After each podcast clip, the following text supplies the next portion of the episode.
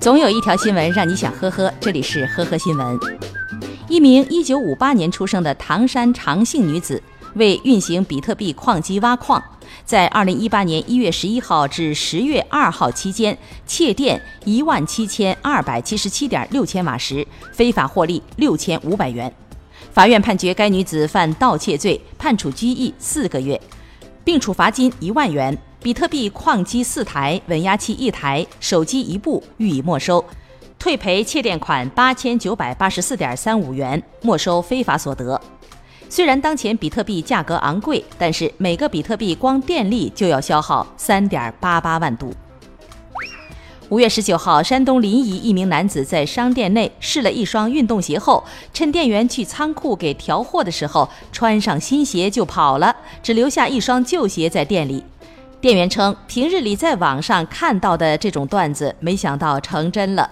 丢失的鞋价值六百九十九元，店员已经报警。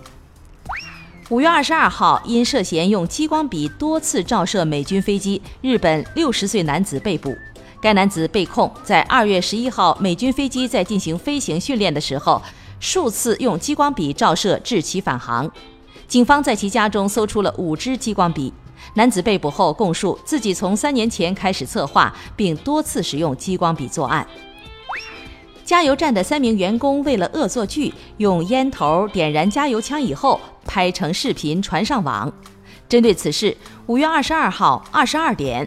昆明市五华区应急管理局在其官方微博公开通报称，当时灌区及加油枪未储备油品，警方对涉事三人处以行政拘留十日的处罚。四月十一号，遵义市苏州路上，一辆白色法拉利在行驶途中突然在双黄线掉头，导致左后方的出租车反应不及，撞在了一起。经过交警勘查，法拉利应该承担事故的全部责任。除了自负四十万损失外，还要承担出租车的三千元损失。感谢收听今天的呵呵新闻，明天再见。本节目由喜马拉雅和封面新闻联合播出。